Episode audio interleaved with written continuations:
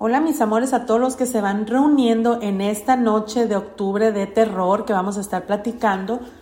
Pues este anécdota que a mí me pasó como es santera, si lo quieres poner así, si lo quieres poner como eh, persona que practico la religión o como tú gustes, ¿verdad? Eh, para los que ya me conocen, pues saben que muchos me pueden llamar fácilmente como que soy muertera, como que jalo mucho a los muertos. Eh, tengo algún tipo de identidad de, este santo que, se llama Ya. Soy de jalar mucho a los muertos y, les estaba comentando que en esta anécdota que les tengo hoy en este día, entrando a una botánica de estas donde venden todo este tipo de jabones, inciensos, etcétera, etcétera, que practican mucho la religión eh, santería, como vulgarmente se les dice, o yoruba, o como tú tengas conocido o hayas googleado por ahí, entrando a meterte qué, qué tipo, qué, qué nos da esta religión a nosotros, pues.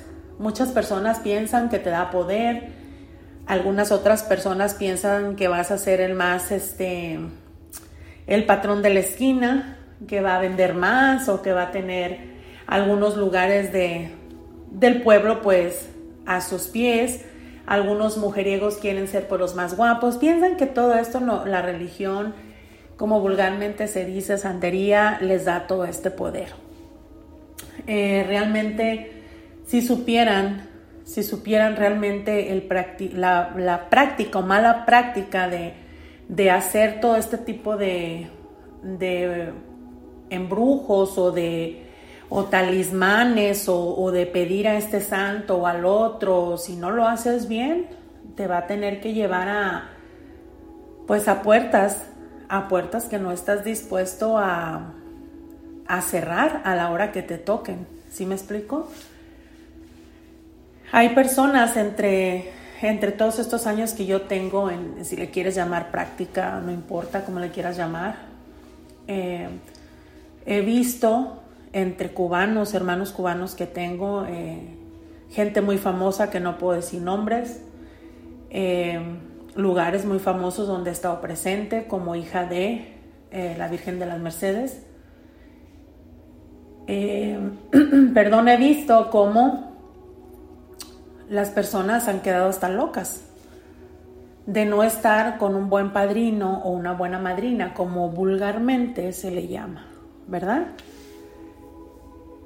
Eh, la historia que te traigo hoy es de haber entrado yo a una botánica esotérica o tienda esotérica, como se le llama, donde hacían vudú, donde hacían mezclan horriblemente lo que es tan precioso para mí, mi religión tan hermosa.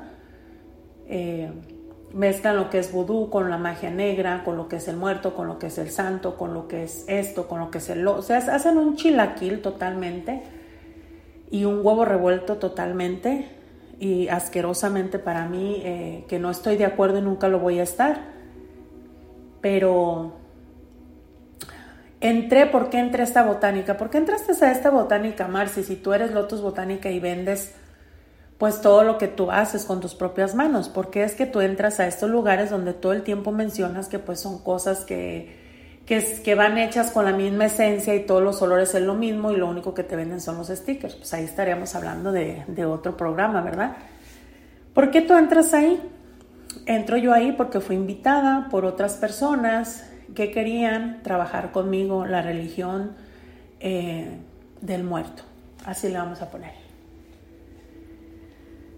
Eh, entre eso, yo no sabía la, la mera verdad de lo que estaba sucediendo en esa botánica en ese tiempo. No diré nombres ni nadie de los que estuvieron en ese tiempo ahí. Marci entra, saluda a todos, dice que el más mayor, que es el padrino, que la madrina, que todo aquello que le pone algo famoso y, delicado para poder llegar a ser el más, el más de los reyes, de los más altos y que nadie te toque, ¿verdad? Porque eso es lo que se piensa en esta, en esta hermosa religión, que no es así, realmente no es así. Entonces yo saludo, esto y el otro, empiezo a mirar cómo llegan personas afuera al lobby y empiezan a llegar. Eh, va a ser un poquito como penoso para mí lo que les voy a contar, porque no lo he dicho, no lo he dicho jamás, pero digo ya es tiempo de que yo me vaya abriendo un poquito más con mi público. Y fue un poquito penoso, fue un poquito extraño, fue un poquito eh, doloroso. Entro yo y me presentan al más fregón de los más fregones, el rey de reyes que es dueño de esta botánica, de la otra botánica, de la casa de los más perroncísimos, de los altos de la religión de, de como se dice, santería, ¿verdad? Y yo siendo pues una persona común y corriente, normal, que yo solamente uso mis saludos para quien creo yo quien se lo merece, ¿verdad? Porque no con cualquiera yo me estoy tirando. Entonces entran todos con sus ajuares y todo esto y vamos a trabajar y vamos a entrar al cuarto del muerto. Oh sorpresa para mí, en ese tiempo todavía no tenía ni el santo, todavía no sabía ni qué onda, simplemente yo estaba en esto de eh, no puedo decir experimentando porque soy clarividente desde, desde que nací. Entonces, había un cuarto escondido. O sea, la botánica era muy hermosa, todo de una esquina angelical, otro lado de vudú, otro lado de budistas, otro lado de católicos, otro lado de la Santa Muerte, otro lado de... Bueno, esto era un merequetengue, ¿verdad? con el Señor en un cuadro muy grande, como si estuviéramos en la basílica, así él todo así vestido, eh, con una mirada así interrogante y puesto a la entrada con velas y todo esto, ¿verdad? Entonces nos invitan a pasar a este cuarto tan misterioso, donde todo está pintado de negro, donde todo está solamente con sillas entre rojo a terciopelo, verde terciopelo, negro terciopelo. Fíjense los colores que había ahí. Em, ay, Dios mío. La gente empieza a clamar en un canto y, o error, o error, porque yo no puedo oír cantos, yo no puedo oír tambores, o error. Y empiezan a cantar y empiezan, pero acuérdense, hay cantos del santo, hay cantos del muerto. Y toco el piso, no estoy invocando a nadie. Que siempre les he dicho, como a Odette, como creo a Dana, como a los que me han preguntado, me gusta oír este tipo de música, hay que tener cuidado, ¿ok? El escuchar la música, la melodía incita a el alma de la persona y ustedes lo pueden comprobar desde cualquier fiesta que puedan ir hasta cualquier religión. Es energía porque somos energía, claro está. Eh, empiezan a hacer un tipo de limpia y luego me dicen, Marci, eh, te invitamos a que limpies, te invitamos a que limpies y te invitamos a que nos demuestres qué es lo que tú sabes hacer. Me levanto yo de esa silla hasta donde me acuerdo iban otros, siempre, siempre mis amores, cuando ustedes vayan a algún tipo de estas reuniones, invitaciones o lo que sean, es muy importante que tú lleves a alguien de confianza si todavía no tienes una casa de religión o una fe espiritual. Si nada más andas aquí brincando este lado al otro, al otro, pues ten cuidado, ¿ok? Eh, van unos hermanos conmigo de religión, va la persona que me invita y empiezo a limpiar a una persona y empiezo a leer lo que estaba en esta persona y se queda el Señor con la boca abierta. Eh, me es difícil recordar esto, ¿eh? me es difícil recordar. Creo cerrarlo, pero eh, abren, abren una puerta que no estaba ni siquiera hacia visible para nosotros. Cuando recorren una cortina roja de terciopelo, abren esta puerta Y en esta puerta sacan como un tipo, ¿qué les diré? Ah, era como un tipo baúl o un ropero de esos antiguos que tenían como dos puertas que abría de esta manera, a ver, de esta manera, arriba, otra puerta en medio y otra puerta más abajo. Se me eriza todo el cuerpo, se me eriza todo el cuerpo y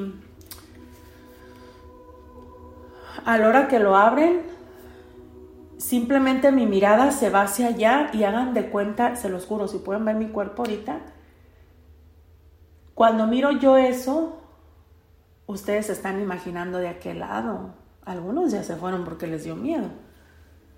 Hoy, Mar, si nos estamos imaginando una cabeza de vaca, nos estamos imaginando algo, eh, no puedo decir mucho porque ya saben, son muy delicados según ellos aquí en Facebook. Em, era simplemente, ay, no sé qué decirles que era. Eh, estaba todo negro por dentro, lo único que miraba yo era que como que caía la cera de vela y rojo, ya saben qué, rojo, caía, tenía un olor horrible y de ahí mis amores, yo me perdí totalmente. ¿En qué manera? Eh, no soy de las que vomito, de las que avienta espuma, de las que se le van los ojos. No, no, no soy nada de eso. Eh, está fuerte esto que va a quedar aquí. Este, lo único que sentí fue que esto que sentía yo de ver dentro me hizo de esta manera, para atrás, para adelante y me quiso jalar. Cuando me quiso jalar esa identidad que yo sentí en mi cuerpo, eh, empecé yo eh, a gritar, empecé yo a, a, rezar mucho, empecé yo a, hablarle a las identidades que me, que me cuidan, porque así, así es. Empecé a llamarle a mi, a mi padre de, de, religión, a mi, a mi casa de religión, a todos los que sé sus nombres en, en religión y, le pedí que me sacara de ahí, le pedí que, que yo no tenía que estar ahí y sí recuerdo que entre ese, yo me sentía como adentro de la caja. Empezaba a mirar alrededor y, todos con los ojos abiertos, eh, como pasmados. Eh, no sabían qué hacer. Lo único que oí es que dijo el, mentado padrino eh, de los altos, de los altos de la Borgoña, dijo, esta mujer es muertera, sáquenla de aquí, sáquenla de aquí. Y empezó grite y grite y le decía, no sé qué tanto le decía a la caja esta que tenía. Y yo entre una este, desesperación de quererme salir de ahí pude, haz de cuenta que, que me fui como, como arañando el piso, se me hacía largo, se me hacía largo llegar a, la puerta y las personas que iban conmigo ya sabían lo que estaba pasando, pero trataron de, de, hacer las cosas menos videntes para, para ellos. Y, este, y la persona que me invitó estaba muy apenada y le decía a su padrino, ¿qué está pasando? ¿Qué está pasando? Y dijo él, yo no sé, yo no sé, pero esta mujer aquí se, se nos va a morir, sáquenla de aquí, sáquenla de aquí.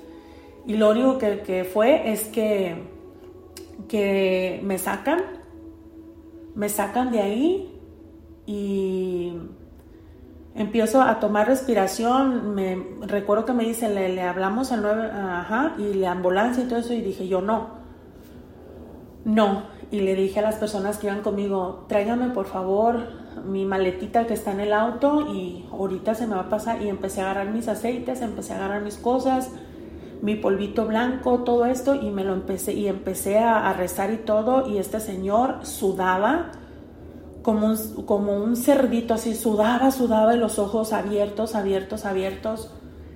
Eh, me da pena, después de tantos años yo nunca lo había comentado, me dio pena con las personas que me miraron, que no me conocían.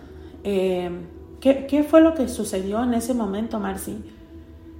Que la identidad que ellos estaban manejando no era una, eran varias, que estaban dentro de ese baúl, estaban enojadas porque no estaban haciendo la práctica bien con el muerto, porque estaban metiéndose en camisas de once. O sea, no tenían nada más varias almas de las personas muertas dentro de ese baúl, sino que todo aquel que llegaba y pedía poder dentro de él.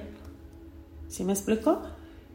Y, y al ver la fuerza espiritual que yo tenía, él me quería, me quería jalar y yo, yo rechazaba a toda esa porquería. Entonces, esta fue una de las anécdotas más horribles que yo pude haber pasado en una botánica, casa de santería, revuelta con no sé qué desmadre y medio, en una parte de California muy famosa, muy costosa, que me voy a reservar los nombres y te lo juro que eso quedó para la historia de este sacerdote, porque nunca se me va a olvidar la cara de susto que tuvo él al mirar que cuando una persona realmente tiene un don espiritual, no puedes jugar, porque ese mismo don espiritual te va a desgarrar el alma. Y con esto me voy a quedar. Aquellos que quieran escuchar este mi podcast se van a ir a Spotify en Lotus Botánica. Muchas gracias, mis amores.